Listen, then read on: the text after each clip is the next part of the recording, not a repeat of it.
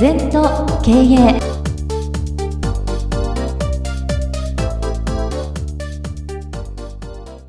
全と経営では皆様からのご感想やご質問お待ちしております。LINE でお友達になっていただきメッセージを寄せください。方法は LINE のお友達検索でアットマーク全と経営アットマーク ZENTOKEIEI と入力してください。お寄せいただいたご感想、ご質問は番組の中で取り上げてまいりますので、どしどしメッセージしてください。お待ちしております。でも先生のお話伺ってこう無意識的にでも今感じたのは、えー、なんかやっぱりその片手の音っていうのは先ほどの話いくと若い時に僕はなんですけど、うんもうそうせざるを得ない、まあ、崖の下に突き落とされた。でも意外と羽は生えてたみたいなことで気づいたんですけど今はまあその経営って仕事をしながら僕自身はインタビューアーとしていろいろ国内外回らせていただいてるんですけど、うん、やっぱり今日のテーマでいくといかにその自分がこう、まあ、矛盾だったり及ばないところに強制的に身を置くかっていうのをすごい気をつけててでそれがためにこう海外に行ったりしてやっぱり常に海外に行くことは海外に行くっていうだけじゃなくて文字通りやっぱり自分っていう箱の外からどれだけ見られるようにするかってことにやっぱ気をつけて私もねチャレンジしてんのよ。うん例えば馬もバンバン乗ってるしね。そこにありますよね、うん、それから この間も日本橋を自分の馬で かっ歩してきたけどさ。すごいっすね、うん、兜着て。それとか、えー、歌謡ショーに出たりね、うん、CD も出しててね、はい、出ないで寝てるのが一番楽なんだよ。ね。新曲を覚えなきゃいけないし、大変なんだよ。それはそれでプロの世界があるんだ、うん、だからやっぱりそれをやめてもいいのよ私。それで生活してないから。ただやっぱりチャレンジが終わったらね、うん。私の値打ちない？人に教えられない、はい。うん、自分が燃えてチャレンジして片手の音をずっと聞かないとね、うん、本当のことを教えられないですよ。だからあの禅のお坊さんたちはちょっとそれをその禅問答で超矛盾をぶつけられるんだよ。なるほどで6ヶ月も1年も5年も苦しんで、少しずつ聞いてくる。で我々はそんなことしなくていい、うん。このシャバでね毎日毎日ねバンバン行けばね嫌でも聞こえてくるよ、うん、私はシャバの方がいいと思うんだよ。もうお坊さんとも親しいけどねあれ環境いいですよ、うん、うん、まあ中にはご立派な方もいるけどねどうしてもこうお葬式で食っちゃうようなのが多い最近は、だけどやっぱ経営者はそんなもうそうですね。毎日毎日戦いですから、ちょっと油断すればおかしくなる、それから超矛盾だよね。社員がいいなと思ったら辞めちゃったりある意味では使い込むかも何が起こるか分かんない。何でも来いっていうふうにそれでいつもニコニコニコニコ、ね私は問題処理ですからまあいろんなこと言えないけどあらゆる社長からメール一本電話一本で相談来ますからね。普通の考え方じゃできないですよ。そうですね。うん、それいつもニコニコで例えば8,000万引っかかったって社長が悩んできて何日悩んでるってもう先生2週間なもうやめろと。悩むなと。相手ともう相手するなと。と解決策が出てくるんだな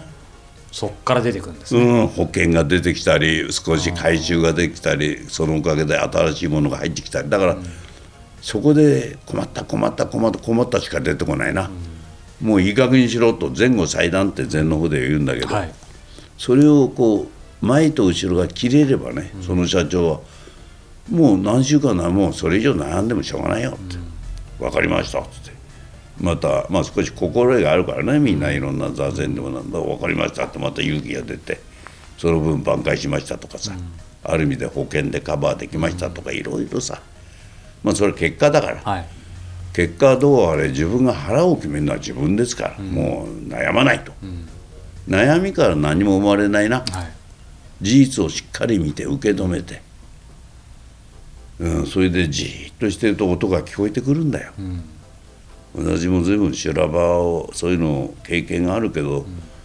まあ私の場合はラッキーなのはあの座禅やってたおかげで座るんですよ、はい、例えばこの間の大震災の時もね普段20分しか使わないのにあその時は3時間座りましたよね、うん、私もどうやっていいか分かんない。座ってるとパーンとある前後が浮かんでね、うん、みんなに連絡してみんなもニコニコしながら解決していきましたけどね、うん、まあ、それは証拠却下というね、はい、足元に用心しろ足元を照らせっていう言葉がふっと浮かんできた、はい、私は考えてませんから浮かんでくる、そしたらみんなに電話かけて今できることやんなさいと。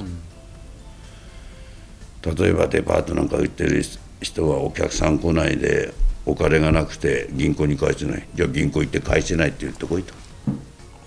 ね、建築会社材料が入ってこない立たないったらお客さんに謝って、はい、過去のお客でも回れとか、うん、飲食店は店の掃除しろとかできることって必ずあるの。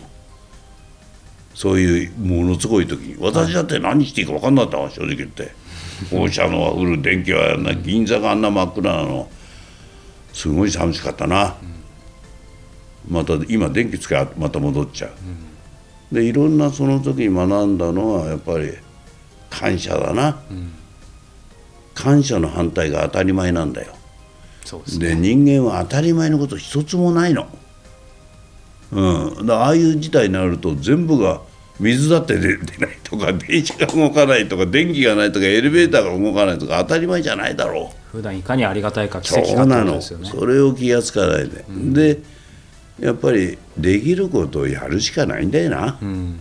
できないことばっかり望むのね、うん、でも 10, 10個のうち8つぐらいはできるんですよ。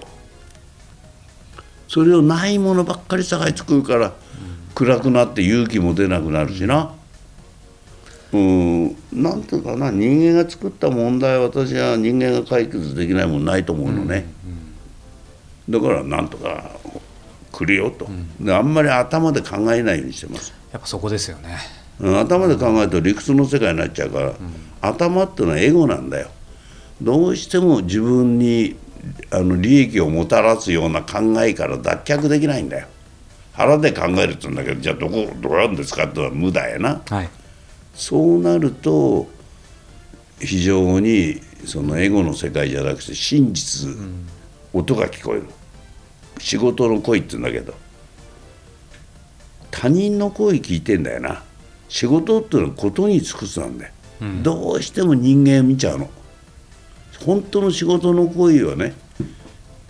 聞かないで人間の声聞いて何とかとかね頭の声聞いちゃう、はい、そうするとあんまりうまくいかないんだよね、うん、うん、この番組は経営全研究会の提供でお送りいたしました。